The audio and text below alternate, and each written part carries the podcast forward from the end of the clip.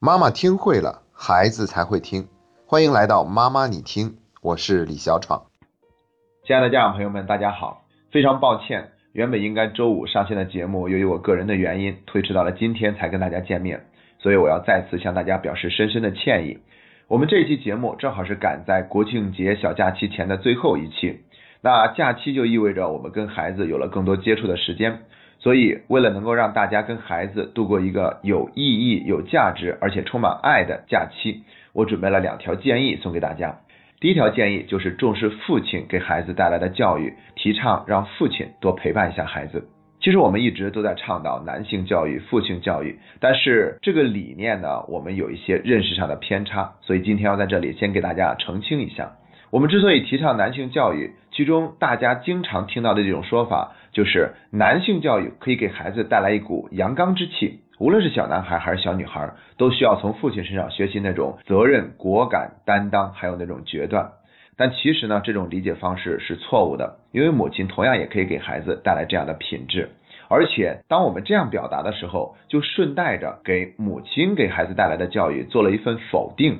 那我们之前呢，就曾经分享过胡适先生成长的故事。他曾经写过一篇纪念他母亲的文章，里面就提到过，他的父亲是过早的离开了人间，所以小的时候都是母亲一手把他拉扯大的。其中有一个做法就做得非常的棒，他的母亲会每天早上让他早起床去反思前一天犯下的过错。如果真的有什么严重的过失呢，他的母亲也不会在当时马上当着外人的面去批评他、训斥他，而是在第二天早上罚他在那里罚跪。而且他妈妈说，教育他不是为了给别人看的，是因为他老子已经不在世了，不能成长为一个野孩子。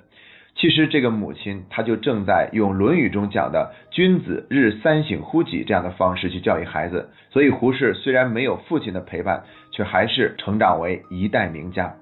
我们今天再次提到这个故事，就是想告诉大家，我们不能因为强调父亲的作用，而对母亲给孩子带来的教育有一份否定。其实母亲做的教育也是很好的。那我们为什么要提倡男性教育呢？这是因为在家里面，父亲他就在那里。如果因为每天在外面忙碌，回到家里面就是吃饭倒头便睡，又或者闲下来就想休息一会儿，看会儿电视或者玩会儿手机，那这样的话就白白浪费掉了给孩子带来一个更好的支持的机会。所以我们干嘛不让父亲也去给孩子做些什么呢？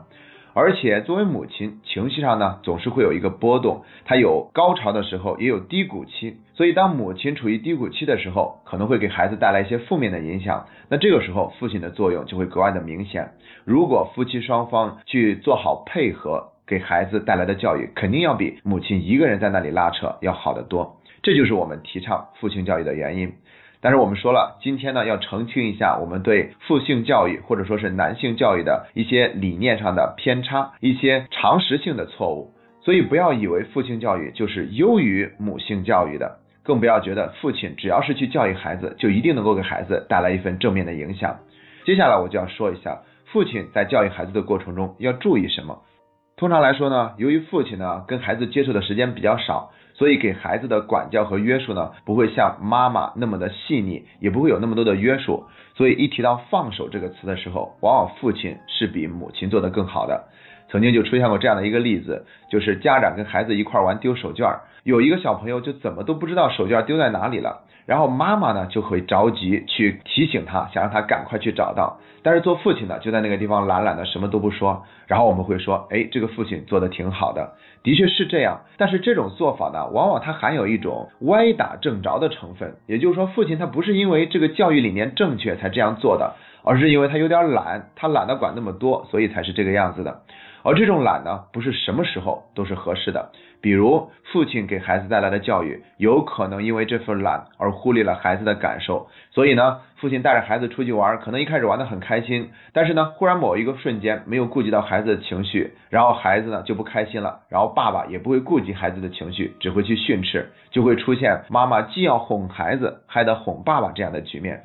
所以呢，我们这个国庆小假期呢，就不要出现这样的情况了。给爸爸提的第一点建议，就是要学会关注孩子的感受。那我们现在 FCA 全国读书小组的学习，包括正在让大家读的书里面，都会强调到要顾及到孩子的感受，而不是讲那么多的道理。那在这一点上呢，爸爸也要去努力学习，也要去成长。不过我知道，虽然我们这档节目叫做“妈妈你听”，也是有很多的爸爸一直在按时收听节目的。那我觉得，如果夫妻双方共同收听这档节目的话，那教育孩子的过程中，可能就会更容易达成共识，也能够更好的顾及到孩子的感受。这是我们今天要给爸爸们提的第一条建议，就是一定要在带着孩子玩的过程中顾及到孩子的感受。第二条建议呢？就是我们要学会用正确的沟通方式跟孩子沟通。其实爸爸呢本身作为男性就是很少去谈及感受的，而且呢我们在跟孩子沟通的过程中又很容易去跟孩子讲一些大道理。其实这些沟通方式也是无效的。像我们刚刚在妈妈你听全国的读书群里面让大家读的那本书叫做《如何说孩子才会听》，里面的第五章是学习怎样去欣赏孩子的那些做法都非常的简单，也非常的有效。如果爸爸能够用这样的方式去跟孩子沟通，那我们就不光是在陪伴孩子，也不光是在花了更多的时间去陪伴孩子，而是提高了陪伴质量，在这个过程中才能够保证给孩子带去更多的信任还有关爱，让孩子感受到父亲给他的那份力量和支持。这是我们今天要给大家提的第一个大的建议，就是要让爸爸在这个假期里面多陪一陪孩子，无论是做户外的运动，还是带着孩子出门去散步、旅游，又或者是在家里面多带着孩子做一些家务，分担一下妈妈的这种压力。我觉得这些做法都会让这个家庭变得更加的和睦、其乐融融。第二个建议呢，就是要提倡一点，毕竟这是国庆节，这是我们伟大祖国的生日，有了这个生日，才有了这样的一个假期。而在这个国庆节呢，我觉得有一件事情非常值得去做，那就是带着孩子去进行爱国主义方面的教育。可能这方面呢，我们一听就会觉得有点虚，有点空。我们都说爱国爱国，但是好像爱来爱去，我们长大了以后都觉得那只是一种面上的说法，很官方，很生硬，好像只要我们过好自己的小日子就足够了。其实呢，我觉得这种理解是不对的。前一段时间我去日本的时候，看到满大街都是穿着和服的日本人，我心里面是有一点点失落的，因为导游说这些日本人他们白天会穿上西服去工作，晚上回到家就会穿上他们自己的传统服饰。而日本它有那么多的东西都是从我们中国这个地方学过去的，而且他们还继承了。可是我们中国人到现在却没有一个固定的作为汉民族文化的一个传统服饰，所以呢，我们可以在这个地方做一个小小的纠正。如果大家觉得培养孩子的爱国情怀听起来有些虚、有些空的话，那么培养一个孩子的那种民族自信和文化的自信，这一点总算不为过吧？我们生在这个国家，在华夏文明中长大，而且作为四大文明古国之一，我们现在又重新焕发着蓬勃的生机。那么，继承我们优秀的传统文化，让孩子有一种民族自豪感，这是原本我们就应该做的事情。所以，在这个国庆节假期呢，我们可以带着孩子去看一次升旗，又或者带孩子去一下博物馆，了解我们博大精深的传统文化；再或者去看一些旅游景点，比如说去孔府孔庙，或者任何一个在你们附近的景点，去带着孩子欣赏一下传统文化和中国古人留下来的那些文化瑰宝，无论是建筑方面的，还是文学方面的，都可以。在这里，我还可以推荐一部电影，是汤姆克鲁斯主演的。叫做《最后的武士》，描述的是日本明治维新时期面对西方文明的冲击，他们是怎样的去保护和捍卫自己国家的文化的。在这个过程中，其实有很大的争执，但是最后他们还是下定决心，即便要学习先进的文化，我们自己本国的传统也不能丢。所以，我们现在看到的日本，就是还会有满大街穿着和服的日本，而我们中国就完全变成了一个现代化的中国。那提到我们的民族自信和文化自信，其实很重要的一点就是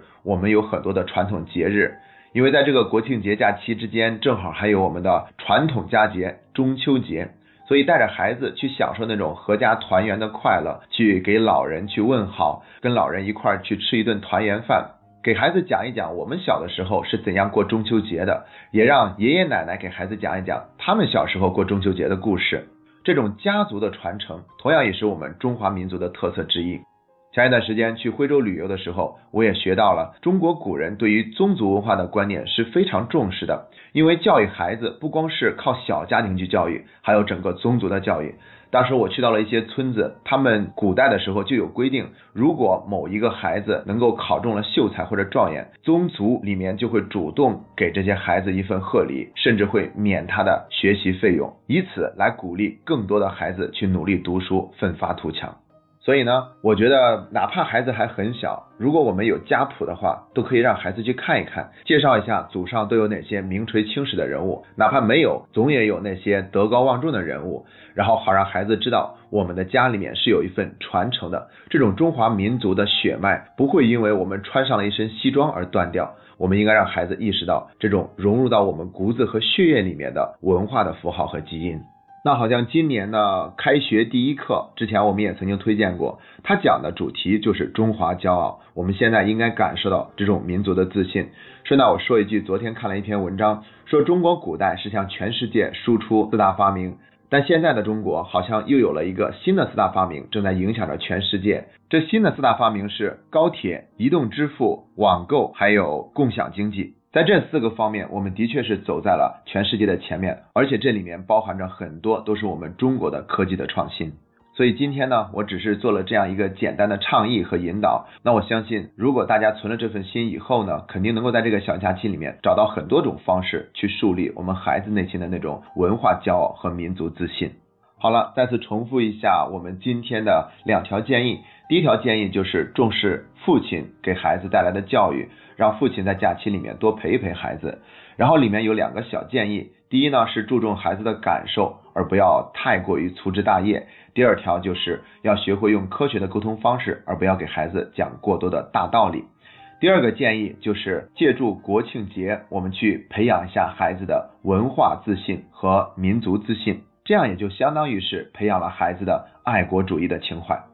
好了，今天的节目就到这里。国庆节假期期间呢，我们也跟大家同样休息。假期结束以后，我们妈妈你听的节目会继续陪伴着大家。最后，我要代表妈妈你听节目组的全体同仁，祝大家国庆节快乐，中秋节家庭团圆，幸福美满。今天的节目就到这里，这是妈妈你听陪你走过的第一百四十六天。